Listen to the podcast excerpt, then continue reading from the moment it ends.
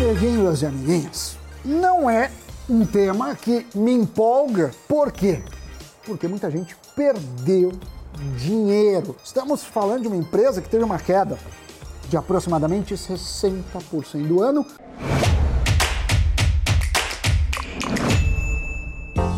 Sammy Boy, pois é, infelizmente os acionistas da Via, a empresa dona das marcas Casas Bahia e Ponto Frio, estão aí com uma dor de cabeça forte. Isso porque quando a gente analisa as ações da varejista no acumulado do ano até o dia 22 de novembro, a queda é de 64%. Quem investiu aí seus mil reais nela tem hoje o equivalente a 360 reais. Se a quantia investida for maior, 5 mil reais, 10 mil reais, enfim, né? Se a gente pegar 5 mil reais, investiu lá no começo do ano 5 mil reais, hoje teria quanto? 1.800 reais, dá para entender o tamanho do problema. A questão principal é que não dá para fugir do cenário macroeconômico, que inclui inflação, juros em alta e, historicamente, algo que sempre atingiu o setor. Né? Então, vale para a Via, para Magalu e suas concorrentes que estão nesse negócio. A receita líquida da empresa caiu 5,9% para 7,35 bilhões, isso de julho a setembro, na comparação com o igual período do ano passado. As vendas nas lojas físicas recuaram 14% para 5,2 bilhões, também em igual período. E isso deixou os investidores muito desanimados, porque é um resultado pior do que aconteceu no auge da pandemia. Na comparação anual, o lucro líquido ficou praticamente estável, em 101 milhões de reais.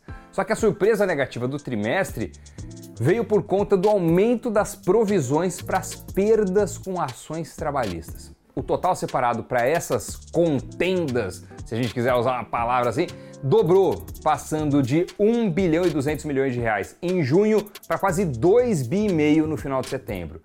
Com isso, o EBITDA contável do trimestre é negativo em 342 milhões de reais, com prejuízo de 638 milhões. E essa informação pesa em tudo que é lugar, inclusive no futuro balanço. As ações da empresa chegaram a cair mais de 10% logo após o anúncio do aumento de 100% de provisão para essas batalhas judiciais. Segundo o vice-presidente financeiro da Via, aumentou em 32% o volume das ações trabalhistas, justamente porque a empresa reduziu o número de funcionários de 75 mil em 2011 para os atuais 46 mil.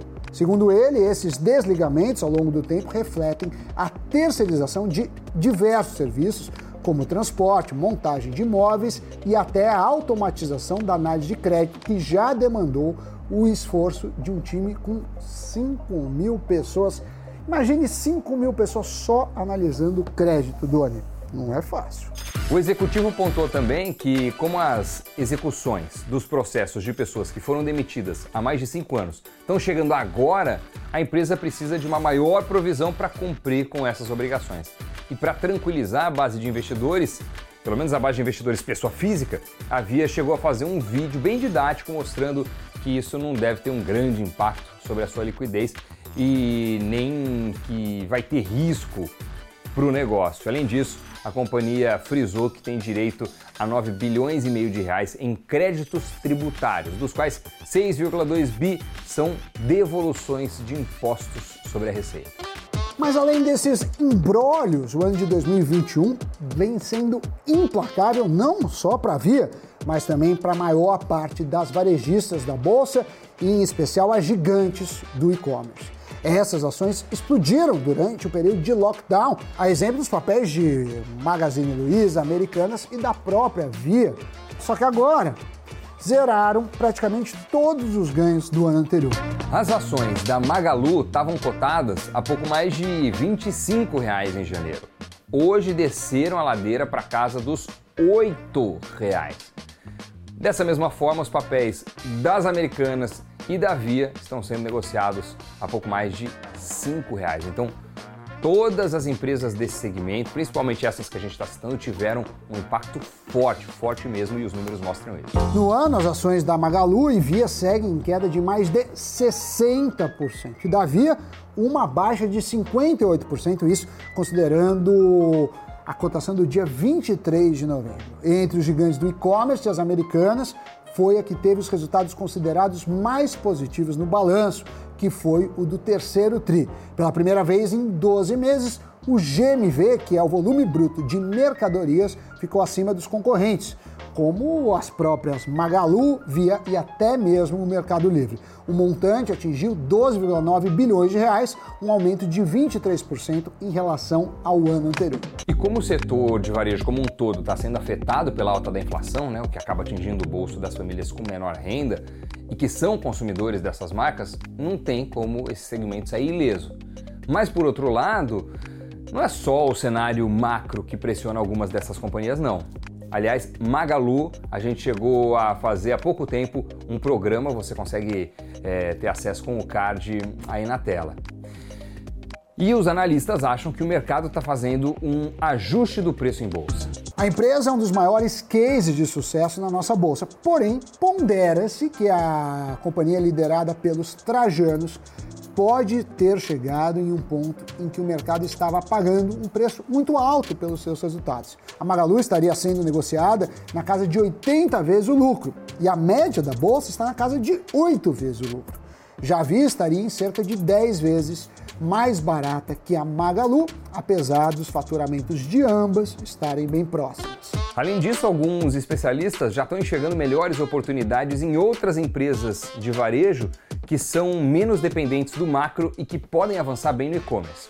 Isso sem contar que a competição no segmento também está se acirrando com a chegada de players estrangeiros como Shopee e AliExpress. E esses novos concorrentes somado à deterioração das perspectivas econômicas, acabaram criando um cenário, digamos assim, nebuloso para as companhias de varejo, principalmente do varejo online. Para os próximos meses, os investidores precisam ficar atentos à evolução dessas varejistas. A questão agora é saber se vale a pena se ancorar nas ações ou o melhor fazer é se desfazer. No caso da Via, que é o tema principal do Cafeína de hoje, o Credit Suisse rebaixou suas ações para venda. O Banco Suíço cortou o preço-alvo do ativo de 9,5 para 5,5, né? R$ 9,50 para R$ 5,50. Já a XP, como o Bradesco BBI, mantém a recomendação neutra para os papéis a um preço-alvo de R$ 10,00. O Morgan Stanley também mantém sua recomendação de compra a um preço-alvo de R$ 9,00. Já deu seu like, já curtiu a nossa página, já se inscreveu no canal, deixou seu comentário, então eu posso chamar Giro de Notícias. A transmissora Isacetep está estudando os lotes que serão oferecidos no leilão de transmissão na próxima semana e busca oportunidades de aquisições no mercado secundário. Segundo Silvia Diniz, diretora de estratégia e desenvolvimento de negócios da companhia, a transmissora está de olho em novas tecnologias como armazenamento de energia em baterias e linhas subterrâneas e subaquáticas que devem se tornar necessárias com o desenvolvimento das usinas usinas eólicas offshore no país. Em relação a dividendos, a companhia apontou que a previsão é ter um pagamento adicional referente ao quarto trimestre de 2021 e reforçou seu compromisso de distribuir no mínimo 75% do resultado regulatório. A carteira de criptomoedas Novi da Meta permitirá que os usuários enviem e recebam dinheiro por meio do WhatsApp. O programa piloto está aberto a um número limitado de pessoas nos Estados Unidos. Aparentemente, o Brasil pode ser novamente um país ferroviário. O Ministério da Infraestrutura já recebeu 47 pedidos de requerimentos para a construção de novas ferrovias privadas no Brasil. Se concretizados, os projetos devem levar o modal ferroviário a ter uma participação superior a 40% na matriz de transportes. Doni, um programa duro, um programa amargo, principalmente para quem perdeu dinheiro com isso, mas necessário para entender o que vem pela frente. Me despeço, que você tenha uma boa jornada no mundo virtual e no mundo real e nos vemos pelo Invest News. Tchau, tchau.